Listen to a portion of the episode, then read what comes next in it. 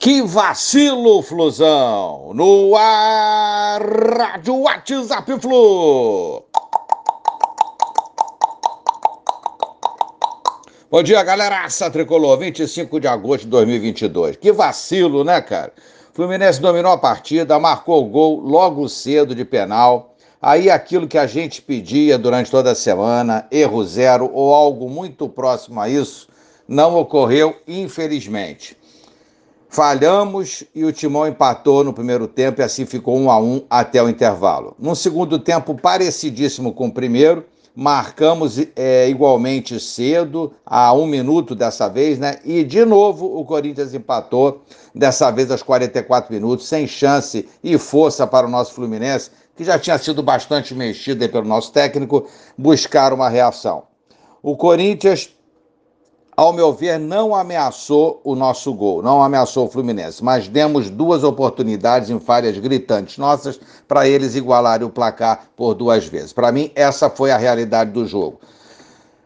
É... Próxima batalha, dia 15 do 9, né? Próxima e derradeira batalha, né? Buscando essa classificação às finais em São Paulo, valendo vaga aí, como falei, tá tudo igual, temos chances, mesmo com esse resultado de 2 a 2 em casa, mesmo em terreno adversário, o Fluminense é, jogou muito melhor que o Corinthians, a meu ver, e temos chance lá em São Paulo também. É só não falhar. O resultado não traduz em nada o que foi o jogo, mas é o que vale e é o que fica registrado, infelizmente.